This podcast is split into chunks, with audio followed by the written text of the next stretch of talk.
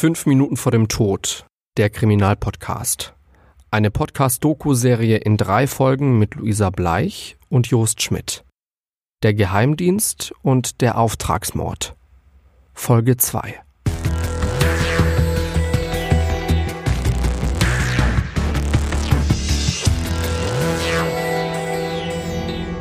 Als in der Druckerei in Wolfratshausen der erste Schuss fällt, müssen mindestens zwei Täter in der Druckerei sein. Das Gericht geht eher von drei Tätern aus. Zwei Täter benutzen jeweils eine halbautomatische Selbstladewaffe. Einmal wohl eine tschechoslowakische Selbstladepistole, Ciska, und möglicherweise eine italienische Selbstladewaffe, Beretta. Ein Sachverständiger wird sich später die Hülsen genauer anschauen und dadurch auf die Pistolenmodelle kommen. Die Polizei wird später acht Patronenhülsen finden. Mindestens fünf der Schüsse treffen Stjepan. Ein Streifschuss trifft seinen Hinterkopf. Zwei Schüsse landen an der Rückseite seines Rumpfes.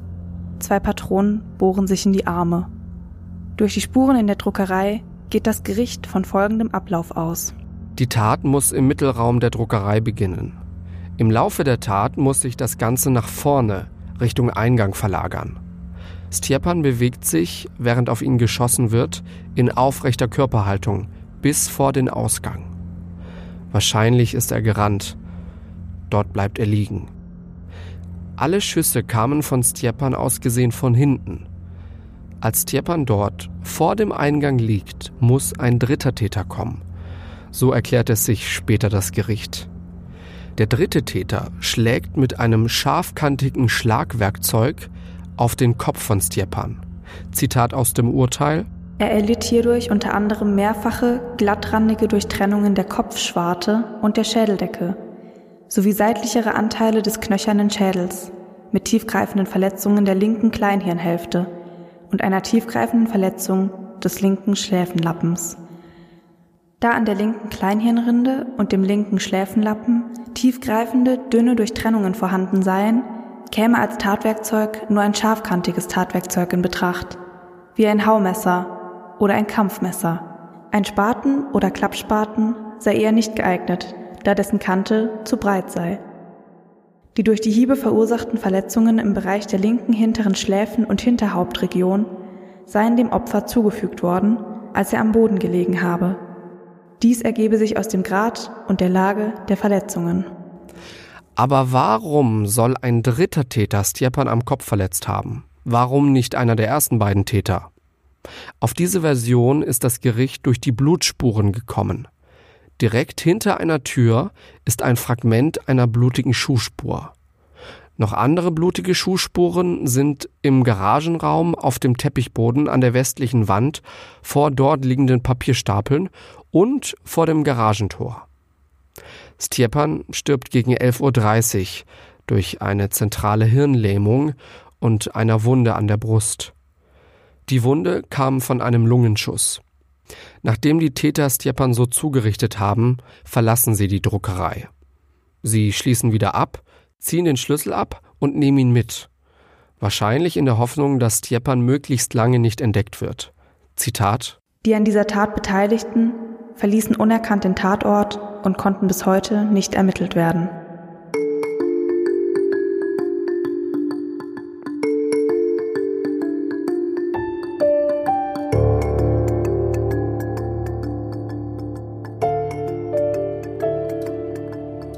Erst am nächsten Tag kommt die Polizei. Warum erst so spät und wer sie zur Garage geschickt hat, das konnten wir nicht herausfinden. Einer der ersten Polizisten vor Ort ist der Erstzugriffsbeamte der Polizeiinspektion Wolfratshausen. Er geht zusammen mit einem Notarzt durch die Druckerei. Zitat Beide hätten darauf geachtet, keine Spuren zu setzen oder zu vernichten. Hierzu habe er auch den Notarzt angehalten. Er habe blutige Fußspuren bemerkt und seine Kollegen hierüber ausdrücklich verständigt. Stepans Leiche liegt in einer Blutlache. Der Randbereich der Lache fängt langsam an zu trocknen. Ein Sachverständiger wird später feststellen, dass die Schussverletzungen und die Kopfverletzungen beide zum Tod geführt hätten. Der gleiche Sachverständige errechnet den Todeszeitpunkt von Stjepan. Das geschieht mit der Hilfe der Temperatur in der Garage, der Temperatur im Körper von Stjepan und seinem Körpergewicht. Außerdem schaut er sich an, ob und wie weit die Totenstarre schon ist. Als der Sachverständige die Leiche untersucht, ist die Totenstarre schon voll ausgeprägt. Umgebungstemperatur 20,6 Grad. Enddarmtemperatur 24,7 Grad. Körpergewicht 78 Kilogramm. Ergäbe für ein Körpergewicht von 70 bis 80 Kilo einen wahrscheinlichen Todeszeitpunkt von vor 27 Stunden. Der wahrscheinliche Todeszeitpunkt läge damit also am 28. Juli 1983 in der Zeit zwischen 10.30 Uhr und 11.30 Uhr. Die Ermittlungen der Polizei zeigen auch, nach den massiven Schädelverletzungen konnte Stjepa nicht mehr gehen oder stehen.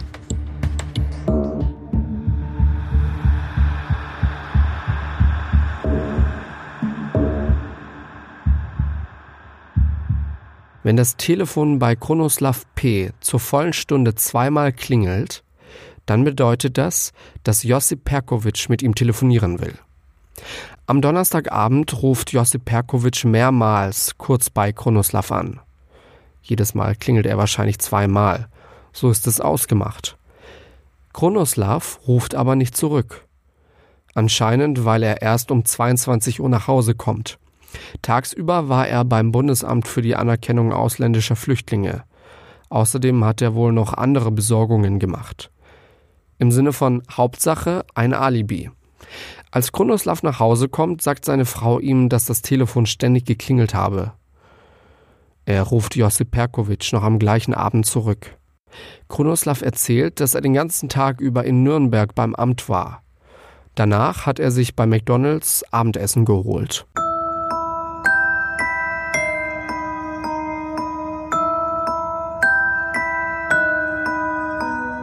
Kurz nach der Tat publizieren die jugoslawischen Sicherheitsdienste ihre Version der Wahrheit. Sie behaupten, dass Stjepan von anderen Immigranten umgebracht wurde. Es sei eine Abrechnung unter Exilkroaten gewesen. Generell war es das Ziel, Zitat, ein Klima des Argwohns und Misstrauens und der gegenseitigen Verdächtigung unter den Immigranten zu schaffen. Viele Jahre lang werden für diese Tötung keine Menschen zur Rechenschaft gezogen. Der ehemalige Bundeskanzler Helmut Schmidt hat im Februar 1981 mit dem jugoslawischen Regierungschef über Dinge geredet, die der jugoslawische Geheimdienst in Deutschland macht, die Zitat mit den deutschen Gesetzen nicht im Einklang stehen. Der jugoslawische Regierungschef erwiderte wohl, dass es terroristische Aktivitäten gegen Jugoslawien von deutschem Boden ausgegeben hätte. Und er sagte, dass seine Regierung dafür sorge, dass ihre Sicherheitsdienste nicht gegen die Gesetze anderer Länder verstoßen. Am 19. Mai 1991 gibt es ein Referendum über die Unabhängigkeit Kroatiens. Danach wird Kroatien unabhängig. Viele Jahre später will Kronoslav P. ein Buch über sein Leben als Agent schreiben. Ab November 2004 setzen deswegen deutsche Ermittlungsbehörden verdeckte Ermittler auf ihn an.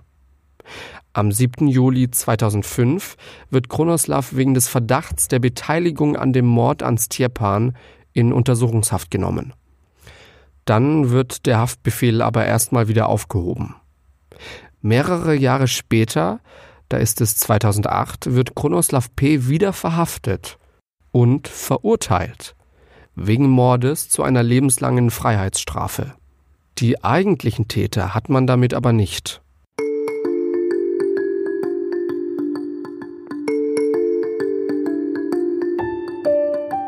Seit 2013 ist Kroatien Teil der EU. Im Januar 2014 liefert Kroatien auf Druck von Deutschland den ehemaligen Geheimdienstchef Zdravko Mustac und seinen Mitarbeiter Josip Perkovic aus. Josip Perkovic ist der Mann, mit dem Kronoslav P. immer wieder Kontakt hatte. Er wurde von Deutschland mit internationalem Haftbefehl gesucht. Am 17. Oktober 2014 wird vor dem siebten Strafsenat des Oberlandesgerichts München wegen Mordes verhandelt.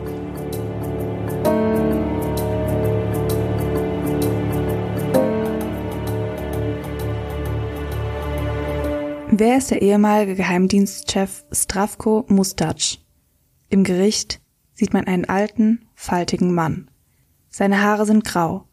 Einzelne Haare sind noch schwarz, andere werden schon weiß. Er trägt einen schwarzen Anzug, ein weißes Hemd und eine rot-weiß gestreifte Krawatte. Mustac hat viele Jahre in kroatischen Sicherheitsbehörden Erfahrungen gesammelt. Irgendwann wird er befördert und ist politischer Leiter des Geheimdienstes. Sein Dienst war es auch, der behauptete, dass Stjepan Durekovic ein gefährlicher Mann sei. Zitat Der Angeklagte M nahm als politischer Leiter an Sitzungen des Rates zum Schutz der verfassungsmäßigen Ordnung teil. Bei den Sitzungen vom 12. Oktober 1982 stellte er die Fälle Ina und des Stjepan Jurekovic als die wichtigsten aktuellen Sicherheitsfragen heraus. Dabei berichtete er über dessen sehr intensive feindliche Aktivitäten in Deutschland. Die Liquidierung des Stjepan Jurekovic bot dem Angeklagten M auch die persönliche Gelegenheit, insbesondere gegenüber Belgrad den Beweis anzutreten, dass wenigstens er die politische Verantwortung für Sicherheitsfragen in Kroatien ausfüllen konnte. Josip Perkovic ist schon allein deswegen interessant, weil er der Leiter der Abteilung zur Bekämpfung der feindlichen Immigration war. Ihm und Stravko Mustac wird Beihilfe zum Mord vorgeworfen. Insgesamt sind 50 Verhandlungstage angesetzt. Es werden mehr werden. Der Prozess findet unter großen Sicherheitsvorkehrungen statt. Es bestünde ja immer noch die Gefahr, dass offene Rechnungen aus dem Kalten Krieg beglichen werden würden.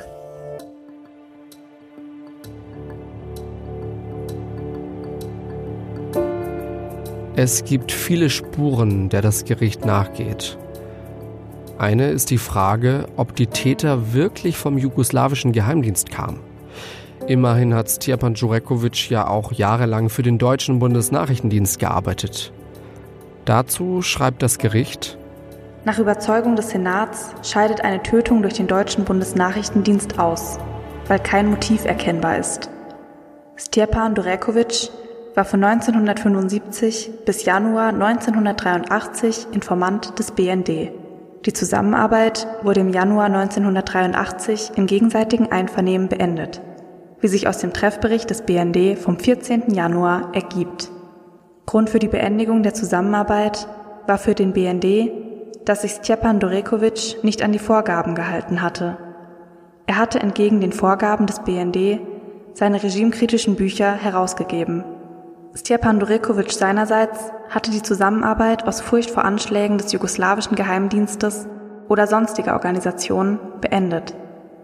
Dies steht fest aufgrund des Behördengutachtens des BND vom 3. März 2015.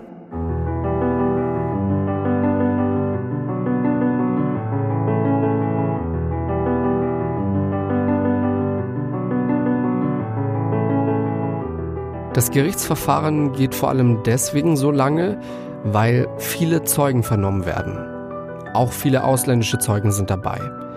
Es gibt Videovernehmungen mit Kroatien, Slowenien, Serbien, Bosnien und Herzegowina, Montenegro und Italien. Wieder geht es um die Frage, ob der jugoslawische Geheimdienst gemordet hat.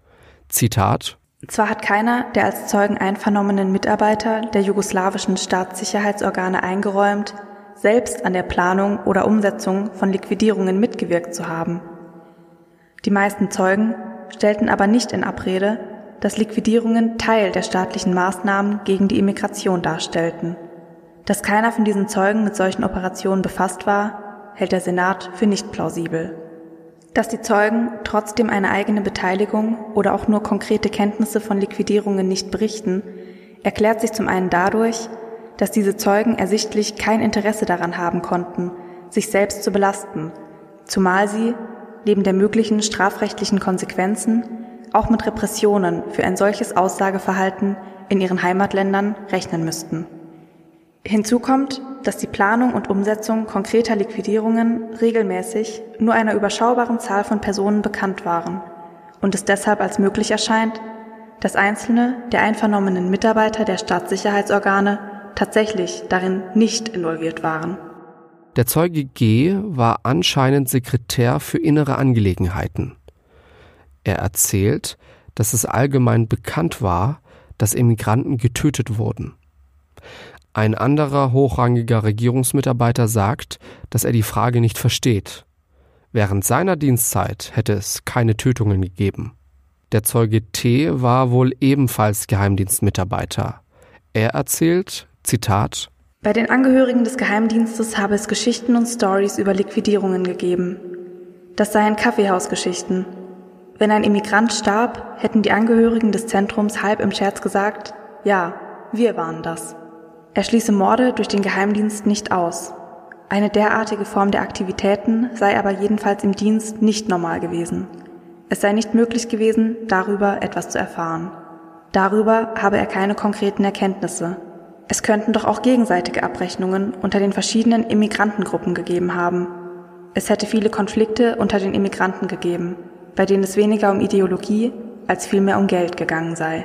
Der Zeuge S erzählt, dass er Professor an der Universität Belgrad gewesen sei. Er habe dort Staatssicherheit gelehrt. In dieser Funktion habe er darüber Bescheid wissen müssen. Ihm sei bekannt, dass der Geheimdienst Menschen umgebracht hätte. Und noch eine interessante Geschichte kommt während des Prozesses heraus.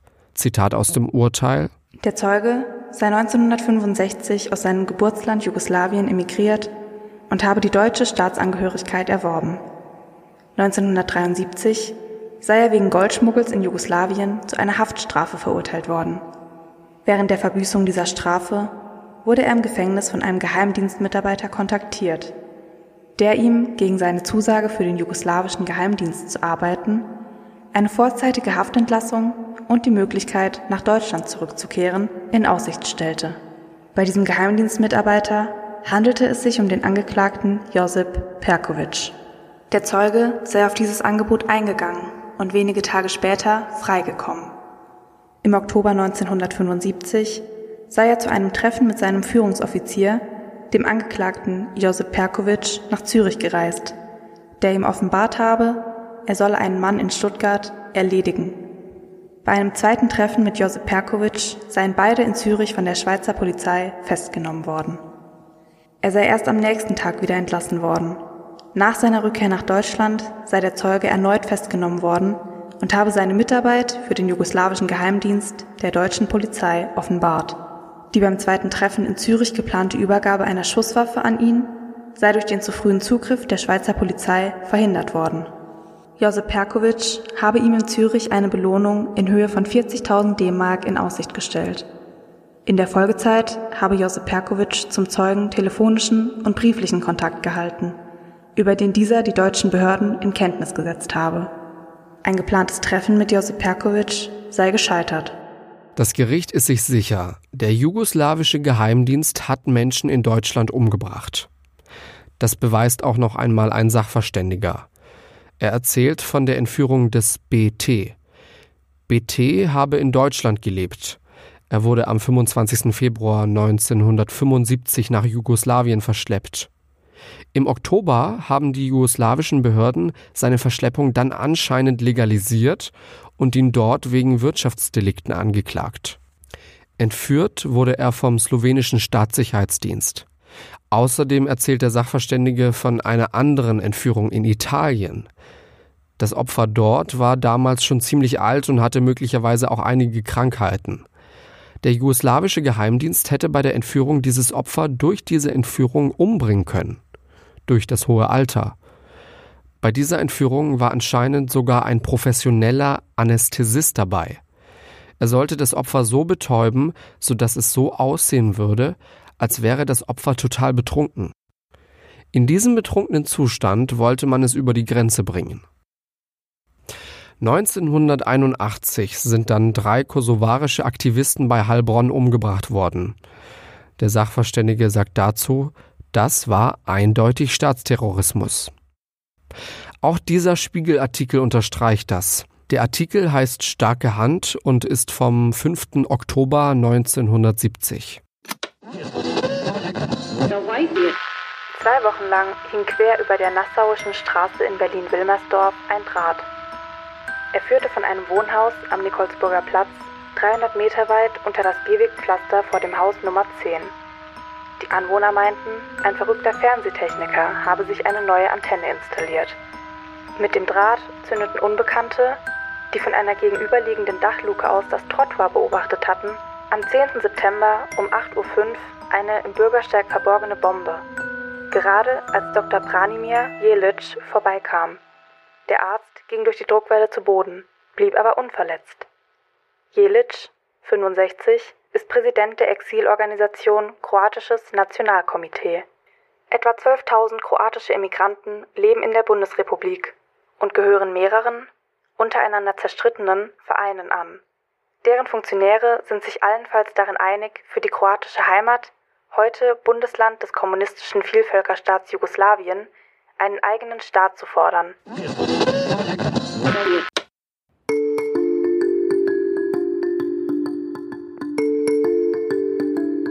Ein weiterer Punkt, den das Gericht genau untersucht, ist der Nachschlüssel. Das Garagentorschloss wurde mindestens einmal mit einem Nachschlüssel geöffnet. Es gibt am Schloss Spuren, die nur ein Nachschlüssel verursachen kann. Kronoslav P. behauptet im Prozess aber, dass man das Schloss auch einfach mit einem Schraubenzieher öffnen konnte. Man bräuchte dafür gar keinen Nachschlüssel, erzählt er. Diese Argumentation klingt fast so, als hätte Grunoslav P. gar keine Nachschlüssel gemacht, als hätte er nie mit dem Geheimdienst zusammengearbeitet. Er erzählt, dass man den Schraubenzieher einfach von außen ansetzen musste, ihn unter dem Türblatt durchschieben musste, um den Riegel auf der anderen Seite anzuheben. Kronoslav P. erzählt, dass er das ab und zu gemacht hat, wenn er mal wieder seinen Schlüssel vergessen hatte. Als Reaktion darauf wird ein Modell des Garagentores aufgebaut. Kronoslav P. soll jetzt an diesem Nachbau vor dem Gericht zeigen, wie er das Tor mit einem Schraubenzieher geöffnet hat. Er schafft es nicht. Er scheint zu lügen. Während des Prozesses findet das Gericht auch keine Beweise dafür, dass die Schülerinnen, die auch ab und zu in dieser Druckerei waren, am Mord beteiligt waren.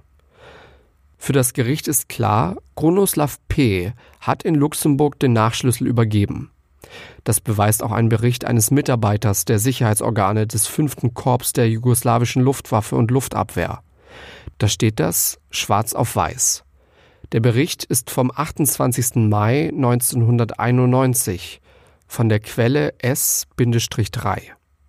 Dieser Bericht wurde anscheinend während des jugoslawischen Krieges Anfang der 90er Jahre bei der Einnahme einer Kaserne entdeckt.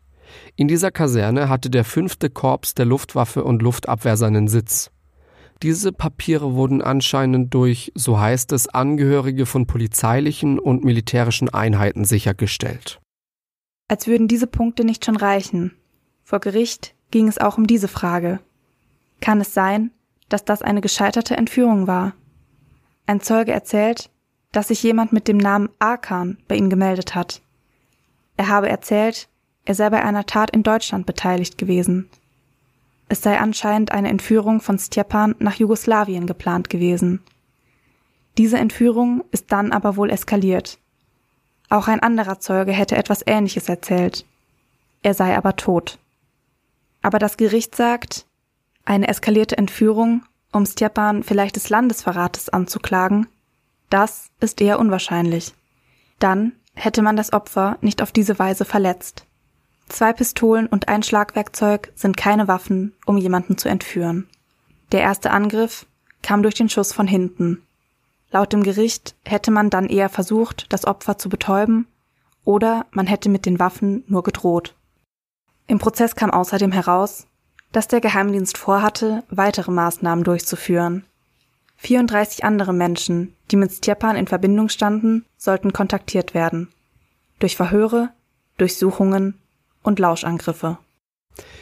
Ist Stjepan vielleicht doch wegen Auseinandersetzungen zwischen Exilkroaten umgekommen? Vielleicht sogar durch Menschen aus seiner Gemeinde? Nein, sagt das Gericht. Auch dafür gäbe es keine Beweise.